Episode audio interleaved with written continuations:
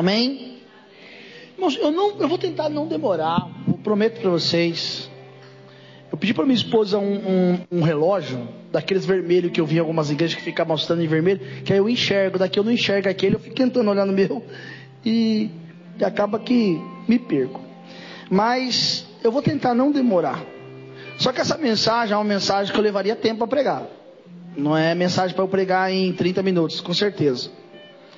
Mas eu quero, quero que você receba o que Deus tem para a sua vida nesta noite. Amém? Irmãos, Judá, como eu disse, significa júbilo, alegria, louvor, né? E, e enquanto eu, eu eu estava aqui adorando a Deus, vem, havia uma, uma música na minha mente o tempo inteiro. Eu quero que você vá comigo em Gênesis 49, verso de número 9 diz assim: Judá é um leãozinho, da presa subsiste, filho meu, encurva-se, deita-se como um leão, e como um leão velho, quem o despertará? O cetro não se arredará de Judá, nem o legislador dentre os seus pés, até que venha Siló e, e, e a ele se congregarão os povos. Amém? Agora eu quero que você abra comigo lá no livro de Números. Números capítulo 32.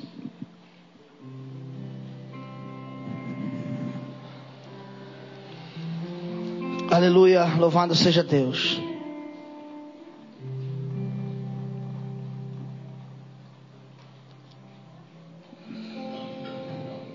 Verso 9, 32, verso 9.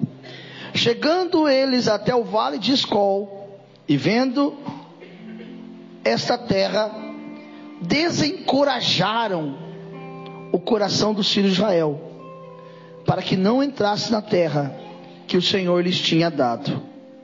Então, a ira do Senhor acendeu-se naquele mesmo dia e jurou dizendo: Que os homens que subiram do Egito de vinte anos para cima não verão a terra que jurei a Abraão, a Isaac e a Jacó, porquanto não, pres, não perseveraram em seguir-me, exceto Caleb, filho de Jefonel, Quenezeu, e Josué, filho de Num, porquanto perseveraram em seguir ao Senhor. Feche seus olhos.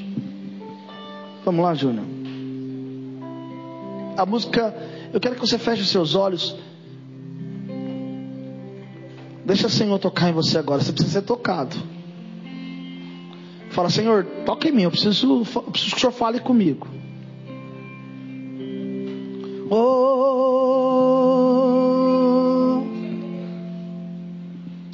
enquanto eu ministrava ao Senhor, enquanto eu adorava ao meu Deus, enquanto enquanto eu ministrava ao Senhor,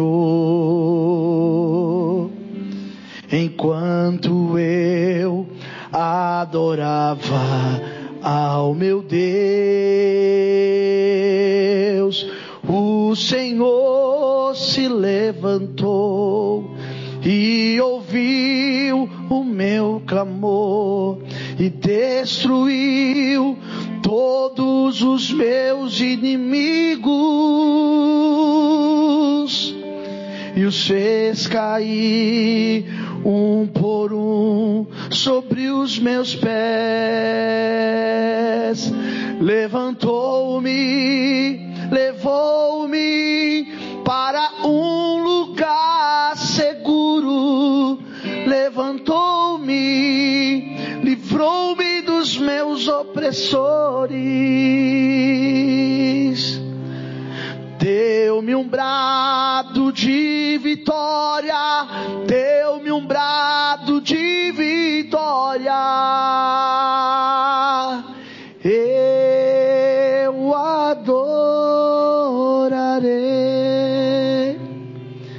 Toca nos corações aqui nesta noite. Pai, que essa canção levantou-me, levou-me para um lugar seguro, livrou-me dos meus opressores. Venha ser real na vida do teu povo nesta noite, em o um nome de Jesus. Amém. Amém. Quem está ligado aqui, diga amém. Deus está te levando para um lugar seguro hoje. Deus está te levando a viver uma nova experiência com o Senhor. Você quer viver essa experiência nessa noite? Perguntei, quer ter uma experiência com Deus nessa noite? Ô oh, glória. Aleluia. Louvado seja Deus. Bem querido, Judá, quarto filho de. Se não me engano, é quarto? É isso mesmo? Quarto filho de Jacó? E havia uma promessa, havia uma palavra profética sobre a vida de Judá. Sobre o leão, sobre os reinos, sobre poder. E Judá, que representa louvor, Judá representa alegria. E o mês de agosto, que representa a tribo de Judá, significa mês da bênção. Me ajuda, irmãos. Eu sei que faz oito cultos, mas você pode me ajudar. É, Judá, que representa o mês de agosto, significa o mês da bênção. Amém. Aleluia. Significa o mês em que o Senhor vai te abençoar. E aí, eu estava falando com Deus, e Deus me levou a meditar sobre Caleb.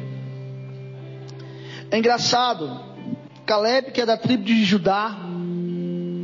Mas se você for buscar o histórico, o pai de Caleb era um quenezeu. E ele casou-se com uma judia e nasceu Caleb. E quando Moisés ele envia os espias a espiar a terra, Dez espias voltam falando: a terra é boa, mana leite e mel. Só que lá tem um porém. Lá tem gigantes. Lá tem gigantes. E aí, é terra que devora homens. Isso não é para mim, isso não é para vocês, isso não é para nós.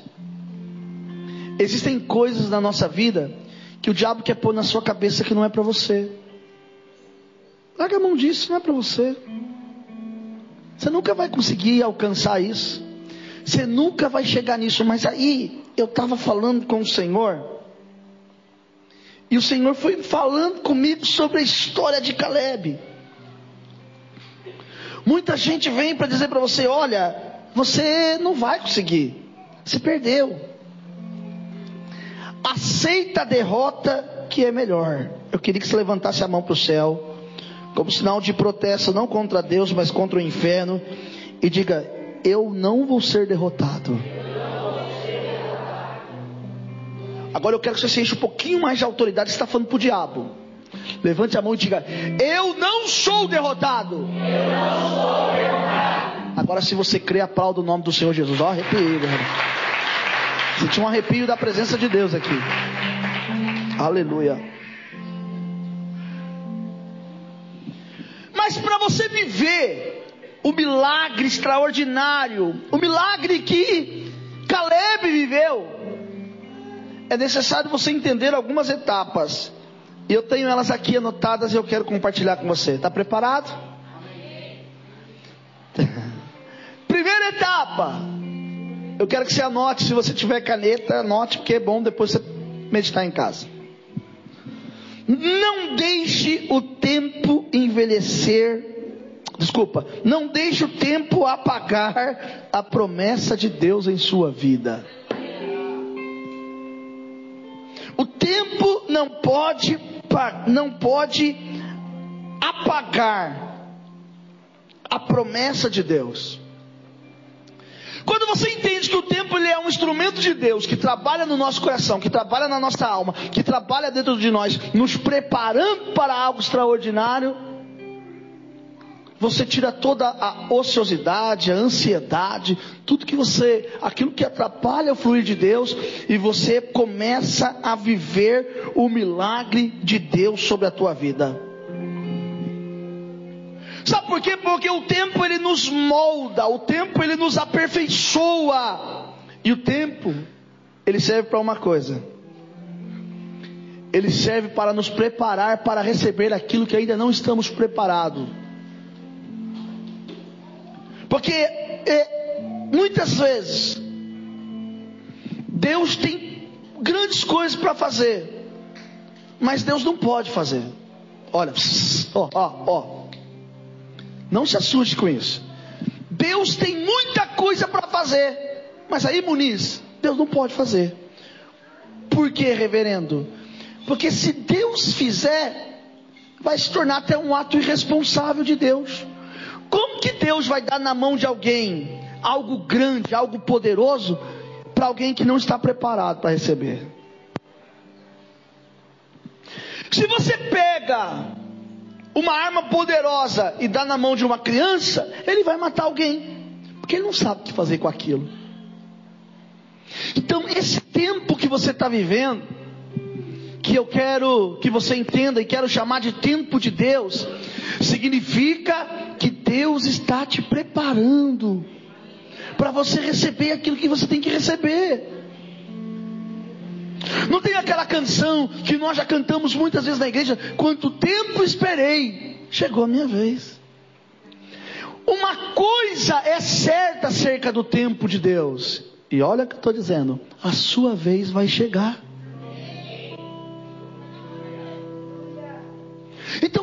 Precisa se preocupar, você não precisa ficar angustiado, você não precisa ficar aflito, você não precisa ficar desesperado.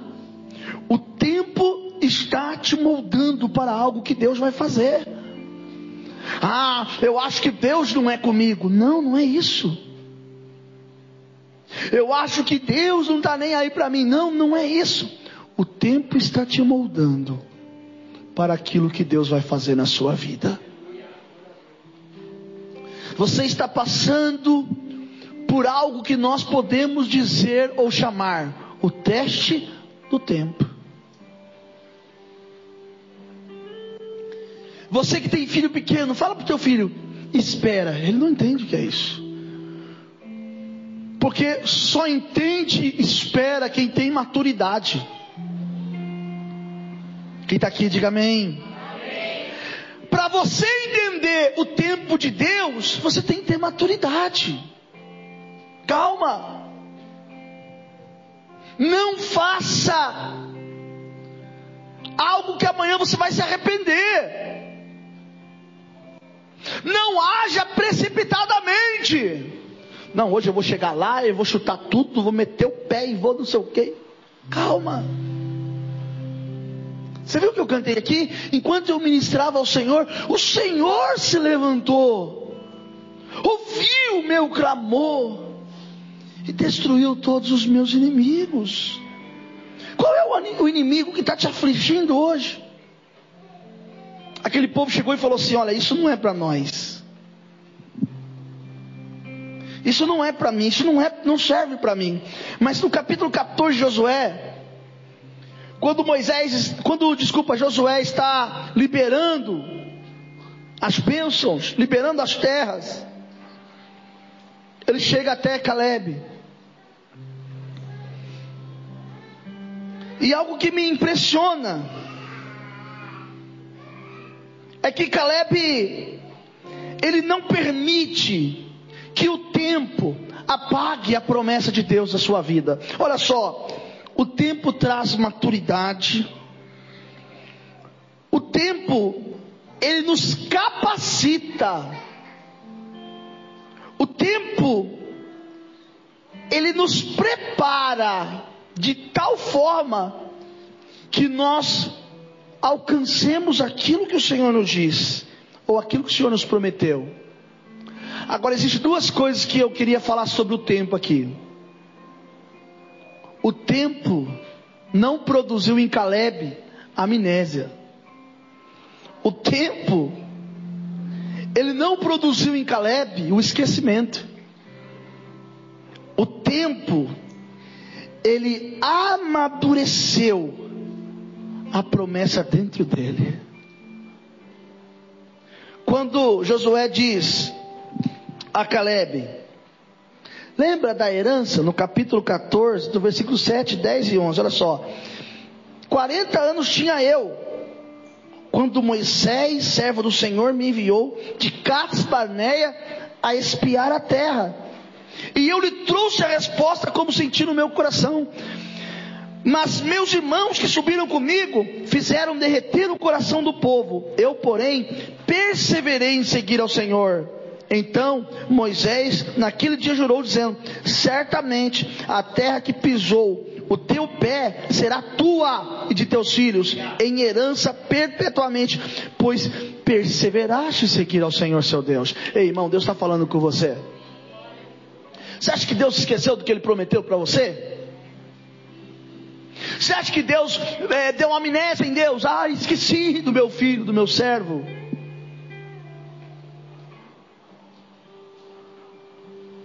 Você não vai achar escrito, esqueceu Deus, aquele camarada ali e morreu porque Deus esqueceu dele. Não. Não, não, não, não, não, não. Deus não se esqueceu do que ele te prometeu.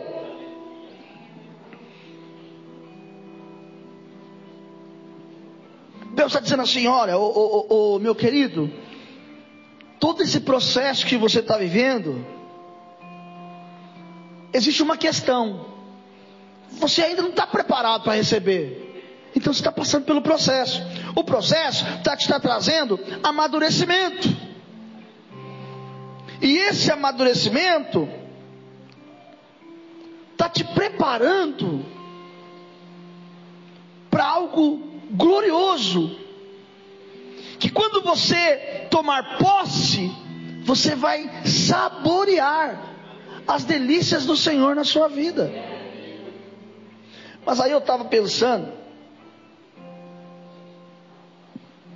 só que para você entender a questão do tempo, que o tempo não apaga a promessa de Deus em nossa vida, você vai ter que entender o que Caleb falou.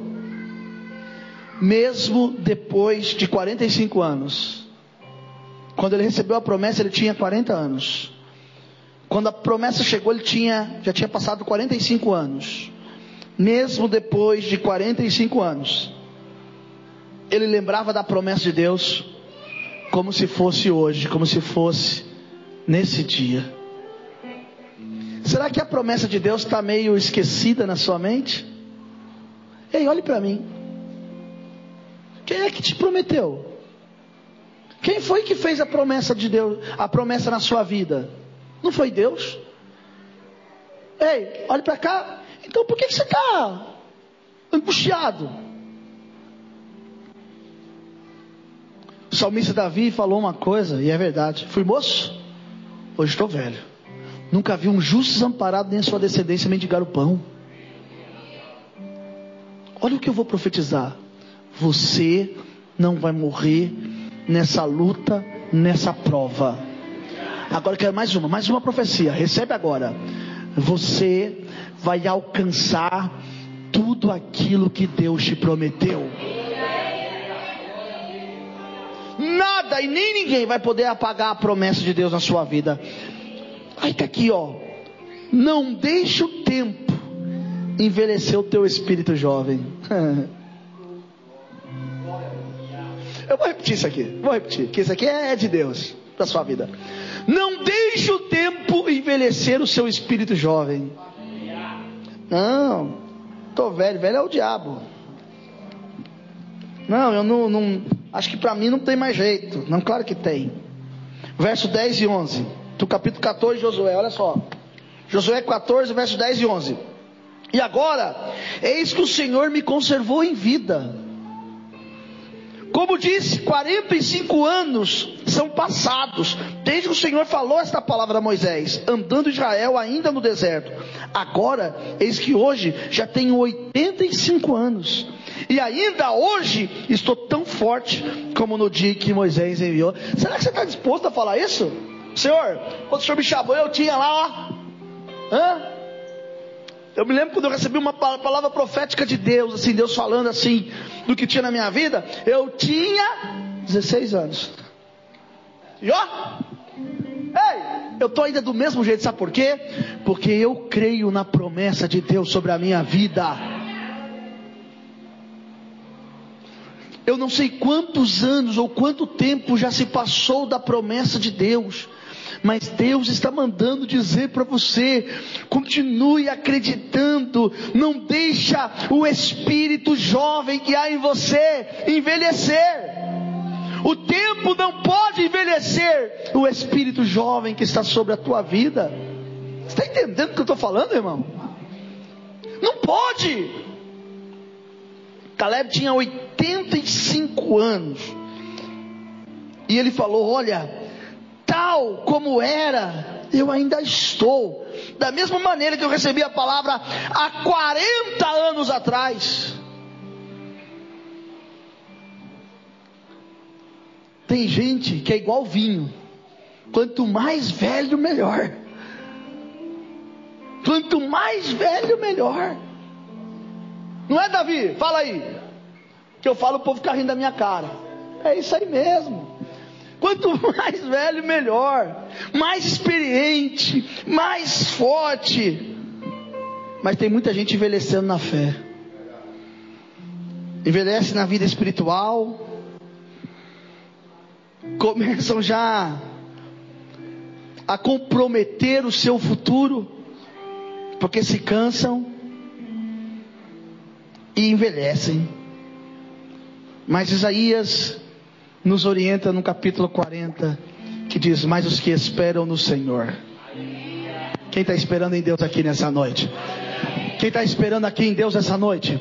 Mas os que esperam no Senhor renovarão as suas forças, subirão com asas como águias, correrão e não se cansarão, caminharão e não se fadigarão. Quem espera em Deus não será confundido.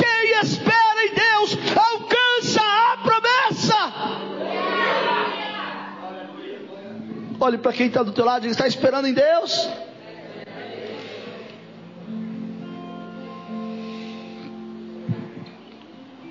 Está cansado? Não. Por quê? Porque estou esperando em Deus.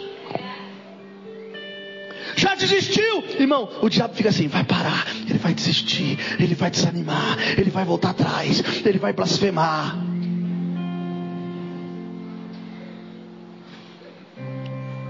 Deus, Deus gosta. Olha, olha o que eu vou dizer aqui, ó. Olha o que eu vou dizer aqui, ó.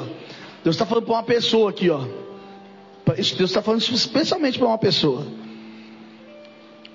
O dia que o diabo, um dia foi prender uma pessoa, na, eu não lembro agora, vou, vou falar, mas eu acho que foi uma na cama. E essa pessoa estava sendo sufocada. E ela não tinha como gritar: o sangue de Jesus tem poder. O Senhor disse assim: dá um sorriso.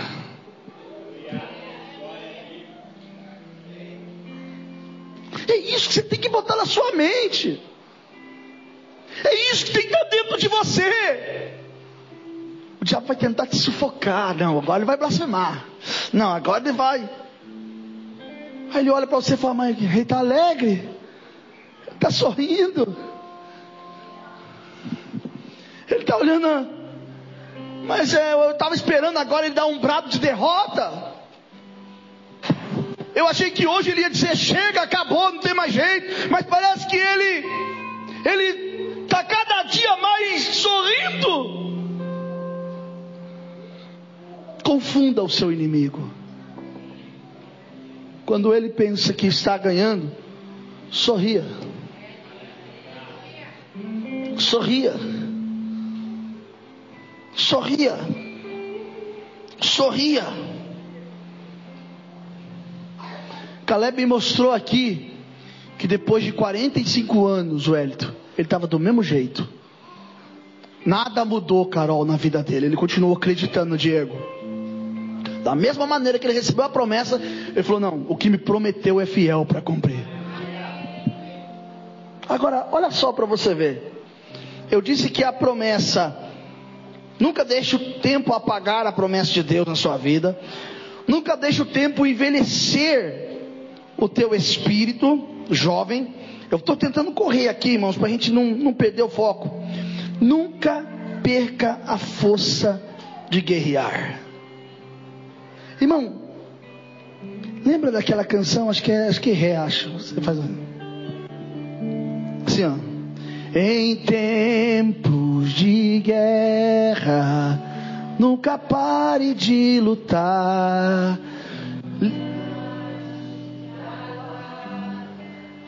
Não. Coloca para minha letra aí. Em tempos de guerra, nunca pare de lutar. Não baixe a guarda. Um escape um descanso, a cura, a recompensa vem sem demora, um escape um descanso. É isso aí, ó, olha lá, vamos, vamos de novo, lá, volta lá no começo, lá no começo, lá, antes, Léo, antes disso. Antes um pouquinho. olha lá. Não, eu quero naquela parte que você estava cantando ali. Em tempos de guerra, nunca pare de lutar não baixe a guarda, nunca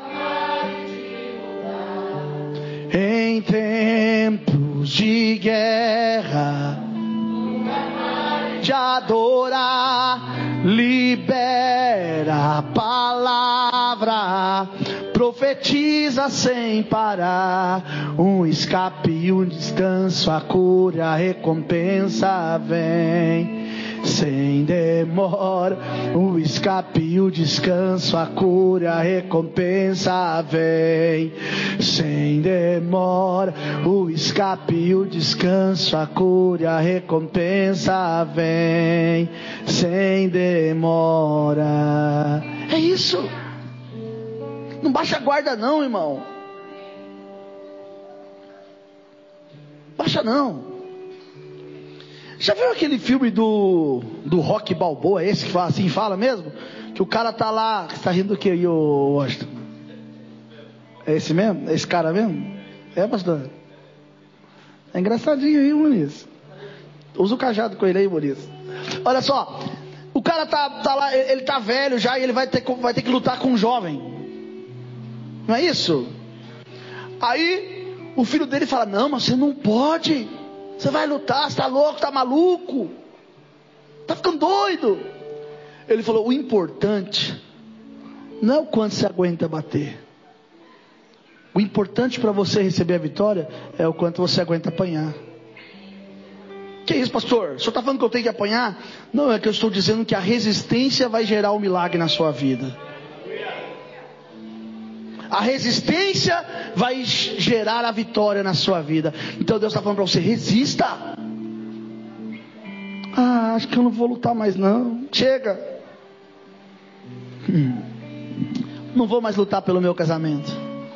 Não vou mais lutar pela minha família. Não vou lutar mais pela minha vida. Não vou lutar mais pelo meu ministério. E Deus está falando para você, mesmo que você esteja em um tempo de guerra, não pare de lutar. Não baixe a guarda. Continue, acredite, vai para cima. O Senhor é contigo para te dar a vitória.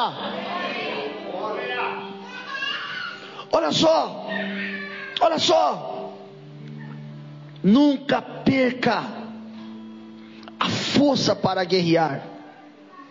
Nunca perca a força para guerrear.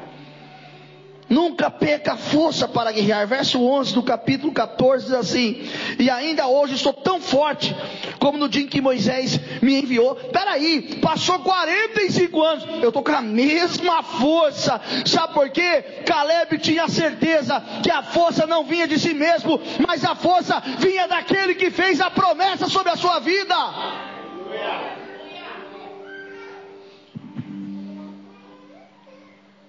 Quem vai mudar a sua história? Escute. Claro que é Deus, que é o Senhor de tudo. Mas quem vai dar o ponto certo disso acontecer é você. É, se imponha. Para dessa história que é o patinho feio da história. Se imponha. Quando um crente, anota isso aqui na tábua do seu coração, pra você não esquecer. Quando um crente ele perde a força para guerrear, ele morre no campo de batalha.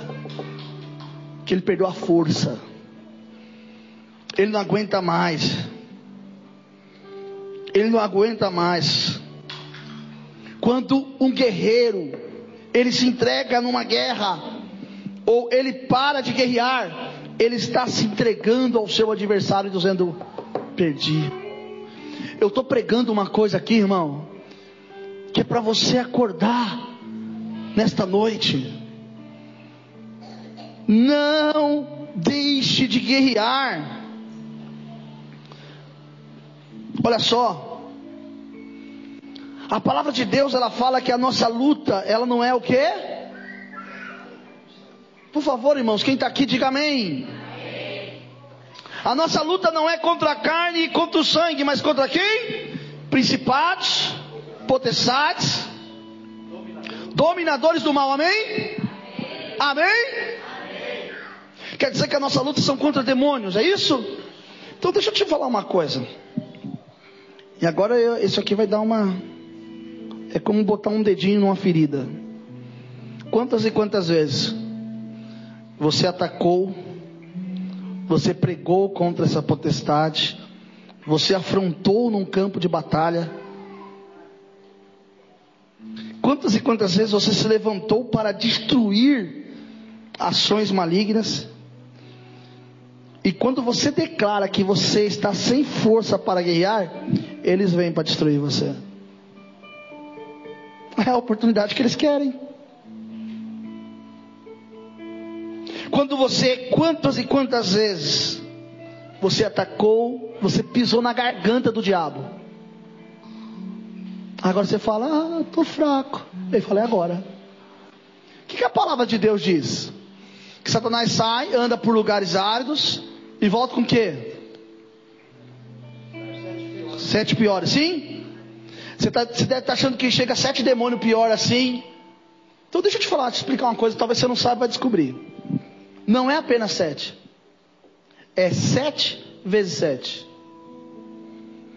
E se você não sabe, não dá tempo de eu fazer isso agora e ministrar sobre cura interior que eu faço em retiro de carnaval. Mas eu vou dizer uma coisa para você. São 49 sintomas malignos que ele inclui dentro da pessoa e faz com que a pessoa volte atrás todo o processo que ela já andou. Então, o plano de Satanás é que você pare de guerrear, para de orar, para de jejuar, para. E Caleb, ele é decidido. Ele fala assim: olha, ainda hoje, aos 85 anos, eu tenho força para guerrear. Feche os seus olhos, olhe para o seu problema. Feche os seus olhos, olhe para o seu problema. E diga: Deus. Não, eu quero que você diga mais forte. Diga: Deus, eu ainda tenho força para guerrear. E eu vou guerrear. E eu vou vencer. Aleluia. Você vai vencer, olhe para mim. Eu estou dizendo, você vai vencer. Não, vou dizer para você. Eu estou dizendo para você, e quem está sobre mim garante o que eu estou dizendo. Você é mais do que vencedor. Você vai vencer. Está entendendo, Diego? As pessoas vão começar a te olhar de forma diferente. Fala, poxa, o que aconteceu com aquele cara ali? Eu achei que ele estava morto. Eu achei que ele estava acabado. Você vai vencer. Josué, no, no, uh, Caleb, no capítulo 14, verso 11, ele fala uma coisa aqui que me deixou impactado. Quando ele diz assim: Olha, ele disse ainda: Tão forte como estou, como me enviou Moisés, estou. Qual era a minha força? Tal é agora a minha força, tanto para a guerra, como para sair e entrar. Diga Deus, Mais forte, diga: Deus me deu capacidade para entrar. Sabe o que, que ele disse? Ele está falando assim: Olha, eu tenho força para entrar. Eu espero que você, pelo menos, glorifique a Deus, que eu vou dizer agora. O Senhor está dizendo assim: Olha, você tem força para entrar. Não fique de espectador. Entendeu? Você tem força para entrar. Ah, não, eu acho que eu já perdi o controle desse meu filho. Não, você não perdeu o controle de nada. Eu já perdi o controle do meu esposo. Não, você não perdeu o controle de nada. Quem determina as coisas agora é você. Você experimentou da ordem no reino? Hã? Pastor, como é que eu vou dar ordem no reino? Eu sou fraco. Deixa eu te falar. O crente mais fraco, mais fraco, ele é mais poderoso que o inferno. Porque ele mesmo sendo fraco, ele tem o Senhor dos Senhores sobre a sua vida. Dá ordem. Eu estou ordenando que trave agora, que pare agora, que isso aconteça. Deus quer que você tome uma atitude, irmão. Você está meio mole. Deus te deu capacidade para guerrear. Deus te deu capacidade para entrar. Então entre, então confia. Então toma posse daquilo que Deus tem para a sua vida. Agosto é o mês da bênção. Agosto é o mês da bênção. Agora, olha só para você ver. No verso de número 11 ainda. Isso aqui também, ao mesmo tempo que ele fala que Deus deu a ele força para entrar, ele diz assim: ele fala para sair e para entrar. E aí eu estava falando com o Senhor, o Senhor falou comigo: nunca perca consciência quando é hora de sair. Entendeu? Da mesma maneira que tem hora de entrar, tem hora de sair. E você não pode perder a consciência. E muita gente perde a consciência. Muita gente fica totalmente não entende. Igual. Já viu aquelas pessoas que entram no reino espiritual e não conseguem sair? Aí o que acontece com alguém que entra no reino espiritual e não consegue sair? Hã? Fica maluco. Um espírito de psicose toma conta do camarada. E ele fica totalmente desequilibrado. Aí ele começa, começa a não falar mais coisa com coisa. Por quê? Ele entrou no reino espiritual, não sabe sair. Eu sei entrar e sei sair. Ah, eu estou vendo um demônio ali. Tá bom. Você vai ver em vários lugares. Deixa eu falar uma coisa para você. Tem muita gente que vê demônio, mas já viu que tem poucas pessoas que vê anjo? Por que tem gente que vê tanto demônio e não consegue ver um anjo? Simples. O demônio se manifesta para qualquer um. Anjo não. Anjo só se manifesta para pessoas específicas. É muito demônio. Ah, eu vi um demônio ali. Vamos lá. Não, calma aí. Quem mandou sair? Eu estava, é, foi essa semana que passou, eu estava sentado olhando pela janela. E eu via um demônio atravessado do outro lado da janela. E ele me olhava e eu olhava. Mas tentava que ninguém na casa percebesse que eu estava vendo. Até o ponto que eu fiz uma pergunta e disse: Ei, Fulano, você está indo em tal lugar? Por quê? Porque o mesmo demônio de tal lugar está ali. Ah, e agora? E agora eu deixo ele ali, porque ele não pode entrar. Pastor, eu vi o, o diabo estava para lá de fora, assim, e aí? Isso é um bom sinal. É sinal de que ele não pode entrar. É sinal de que a bênção de Deus está na sua vida e ele não pode entrar. Ei, você tem que consciência, tem que ter sabedoria. E agora eu quero encerrar porque o tempo já passou demais. Quem está crendo, diga glória a Deus. Chegou a hora agora para fechar essa mensagem. Existe uma coisa que Caleb não abriu mão para que ele pudesse receber a herança prometida. Coloca para mim o verso 13 e 14, Léo. 13, verso 13, desculpa. Verso 13. Verso 13. Então, Josué fez o que? Abençoou Caleb. Josué fez o que?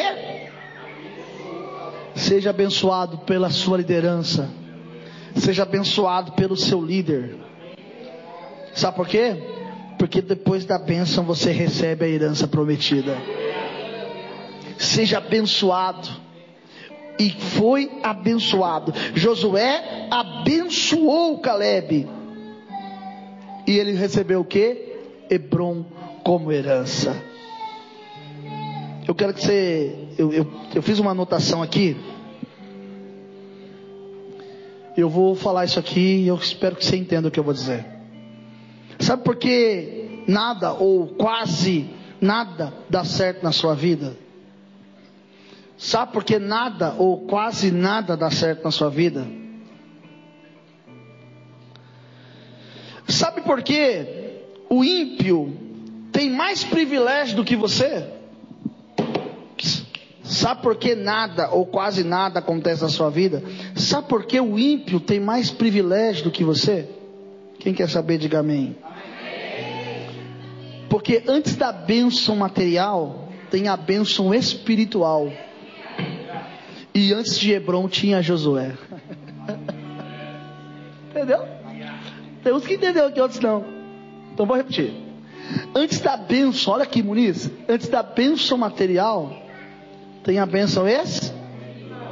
E antes da bênção de Hebron para Caleb, ele tinha que receber a bênção de Josué.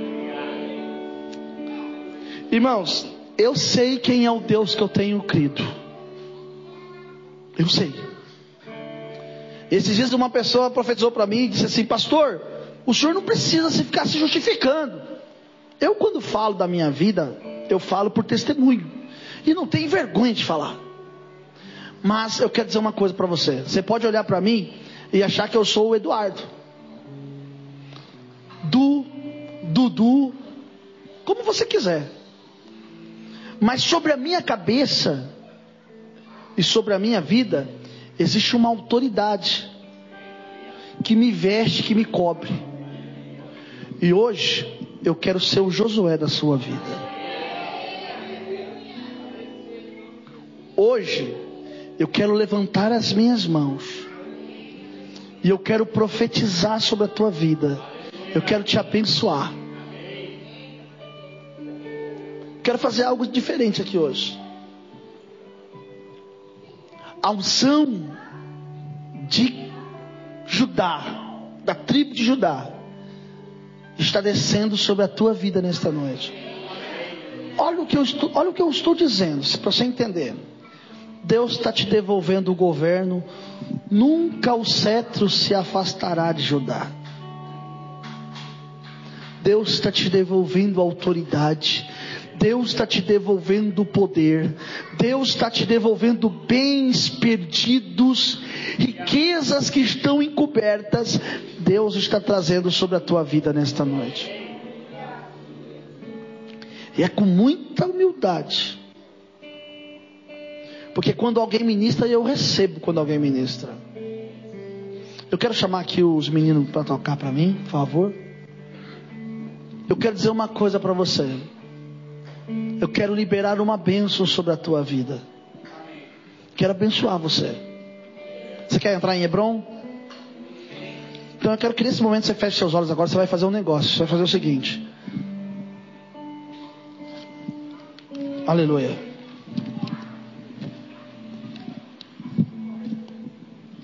Feche seus olhos. Qual que é o seu Hebron? O seu Hebron é um filho? Seu Hebron é um casamento? Essa mesmo.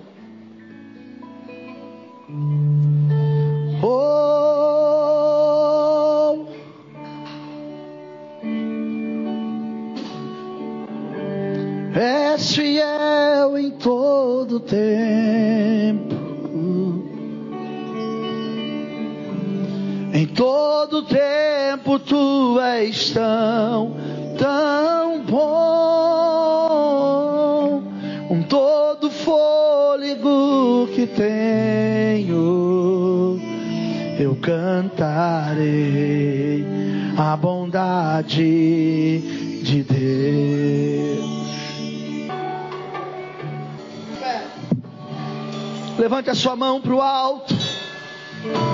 Oh, vem chofar, le calabadara suribicai.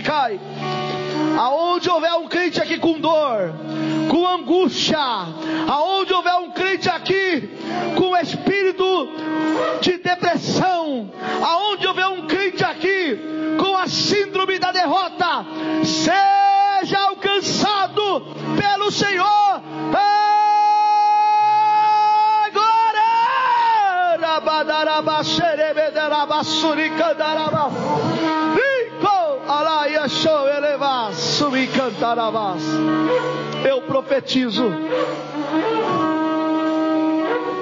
Assim como Josué abençoou Caleb, eu te abençoo nesta noite. Eu abençoo a sua entrada, a sua saída. Eu abençoo a sua casa, os seus filhos e os filhos dos seus filhos. Eu abençoo a sua esposa, o seu esposo. Eu abençoo o seu pai, a sua mãe. Eu abençoo agora e declaro sobre a sua vida profissional que haja uma explosão de milagres. Eu abençoo a sua vida sentimental. Seja curado. Eu abençoo a sua vida financeira. Seja curado. Não haverá falta morte e choro nunca mais, porque eu profetizo e libero essa bênção extraordinária sobre a tua vida. E se você crê, aplauda.